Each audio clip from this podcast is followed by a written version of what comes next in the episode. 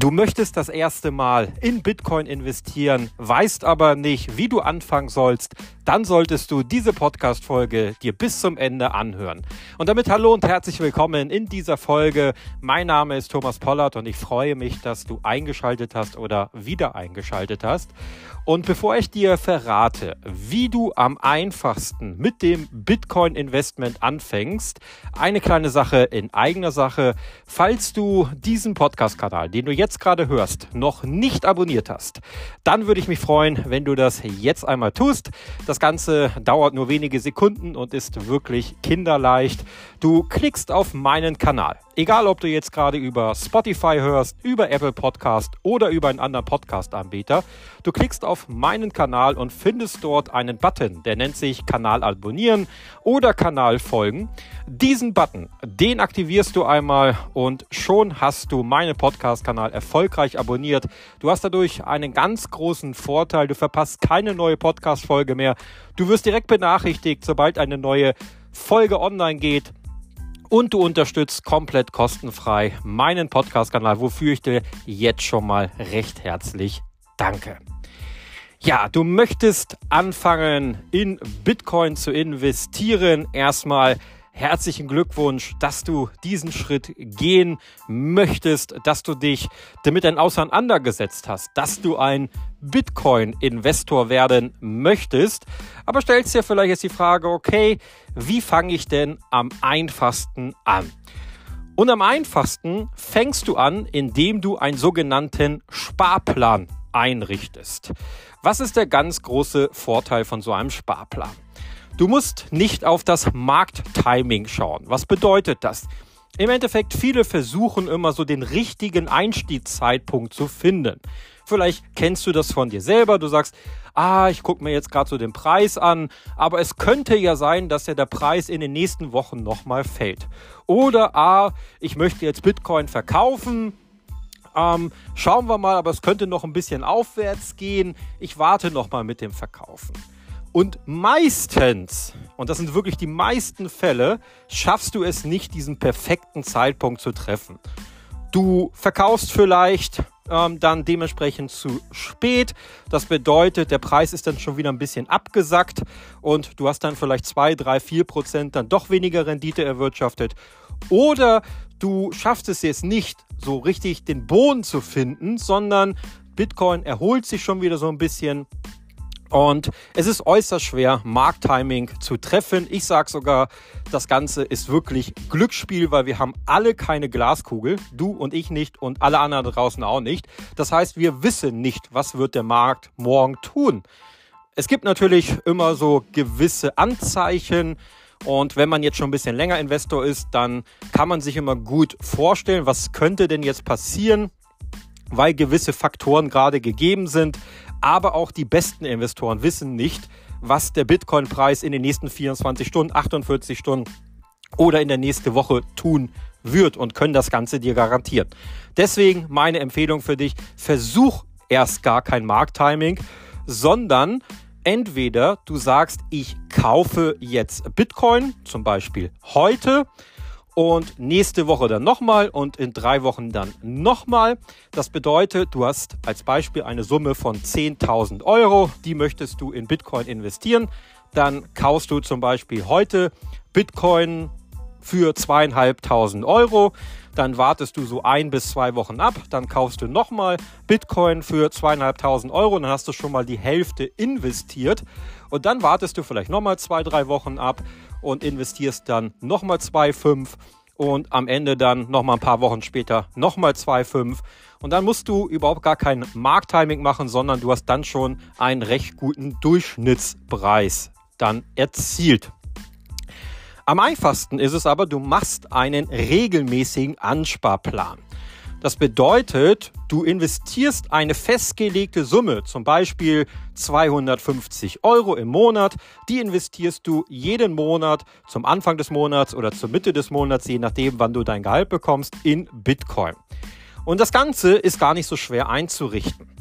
Du brauchst nur eine Kryptobörse, die eine Sparplanfunktion hat. Und in Deutschland sind die bekanntesten Kryptobörsen einmal Bison Bison gehört der Börse Stuttgart, also hat eine ganz offizielle BaFin-Lizenz, also schon eine recht sichere Kryptobörse. Dann gibt es Bitpanda. Bitpanda ist ein österreichisches Unternehmen, besitzt in Deutschland auch eine BaFin-Lizenz, also auch eine sehr sichere Kryptobörse. Oder du gehst zu Coinbase. Coinbase ist weltweit einer der größten Kryptobörsen mit Sitz in den USA, also kommt aus den USA. Und Coinbase bietet auch eine Sparplanfunktion an.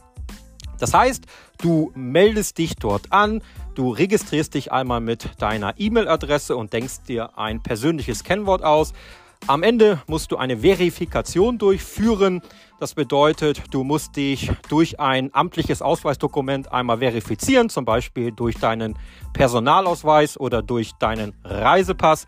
Und wenn du die Verifikation durchgeführt hast, dann bist du komplett registriert und auch verifiziert und kannst dann einen Sparplan einrichten. In der Regel findest du diese Funktion schon direkt auf der Startseite, auch wenn du dir die App dieser Börsen herunterlädst, also Bison hat eine eigene App, Bitpanda hat eine eigene App oder auch Coinbase hat eine eigene App. Das heißt, du kannst das Ganze direkt vom Smartphone aus machen. Das ist echt praktikabel. Du kannst dann, wie gesagt, auf die Startseite gehen und findest dort schon die Möglichkeit, einen Sparplan einzurichten. Hier legst du als erstes die Summe fest, zum Beispiel 250 Euro im Monat, legst das Datum fest, wann eingezogen werden soll. Hier ein ganz wichtiger Hinweis. Bei Bitpanda ist es so, dass die Summe schon ungefähr zehn Tage vor dem Datum eingezogen wird.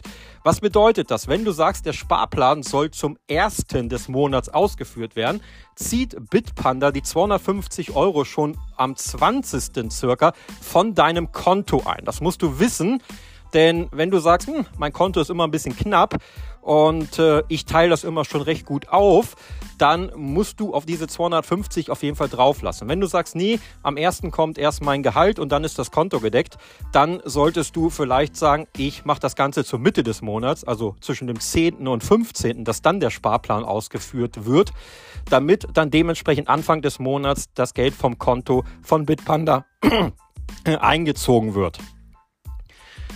Dann als letztes musst du ein Referenzkonto hinterlegen oder angeben, zum Beispiel jetzt dein Sparkonto oder dein Investmentkonto. Das gibst du dort einmal an und klickst auf Einrichten.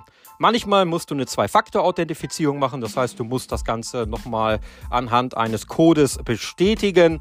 Und dann ist der Sparplan eingerichtet. Und jetzt musst du überhaupt nichts mehr tun, sondern der Sparplan wird automatisch Monat für Monat ausgeführt. Und du musst dich um nichts mehr kümmern und besparst somit dann langfristig Bitcoin und partizipierst natürlich langfristig dann auch am Preisverlauf. Du brauchst kein Markttiming, du brauchst nicht dran denken. Das sind die ganz großen Vorteile eines Sparplans.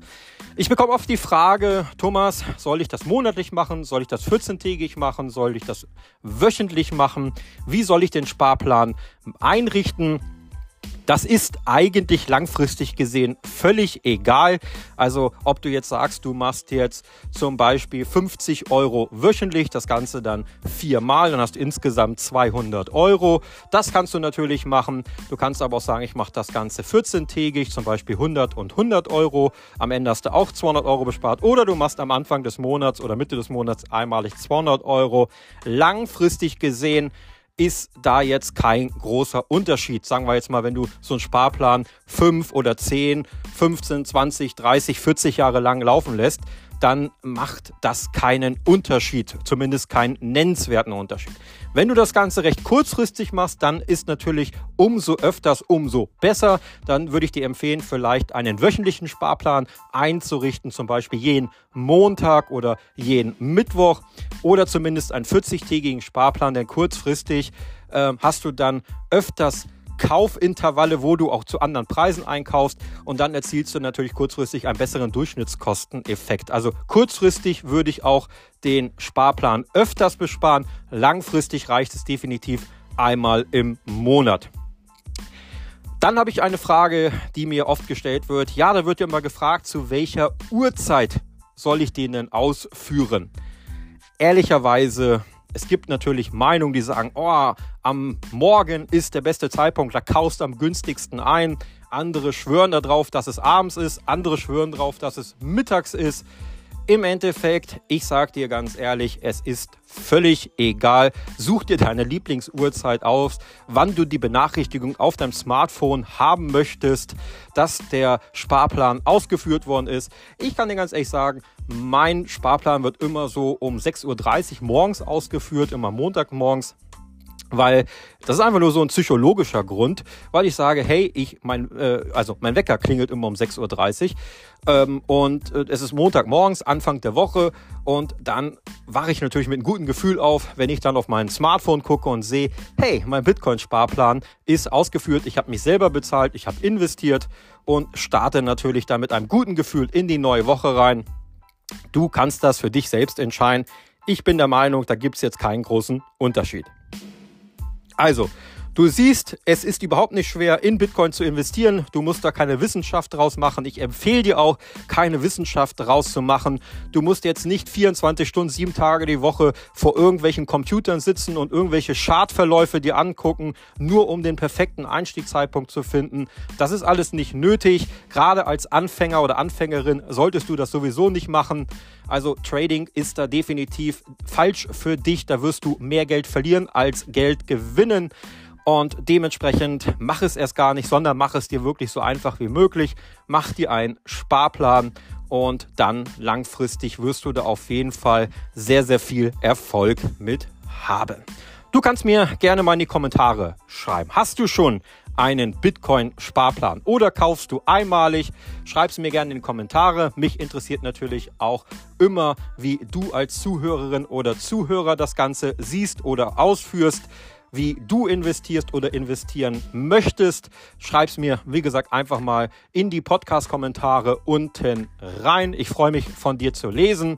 Falls du sagst, ich habe da jemanden, der hat schon mal vorgehabt, in Bitcoin zu investieren, wusste aber nicht, wie er anfangen sollte, ja, dann hast du jetzt die perfekte Podcast-Folge, die du gerne weiterleiten darfst an die Person, damit sie einfach dieser einfachen Anleitung der letzten 10, 11 Minuten folgen kann und dann kann überhaupt nichts schiefgehen mit dem Sparplan.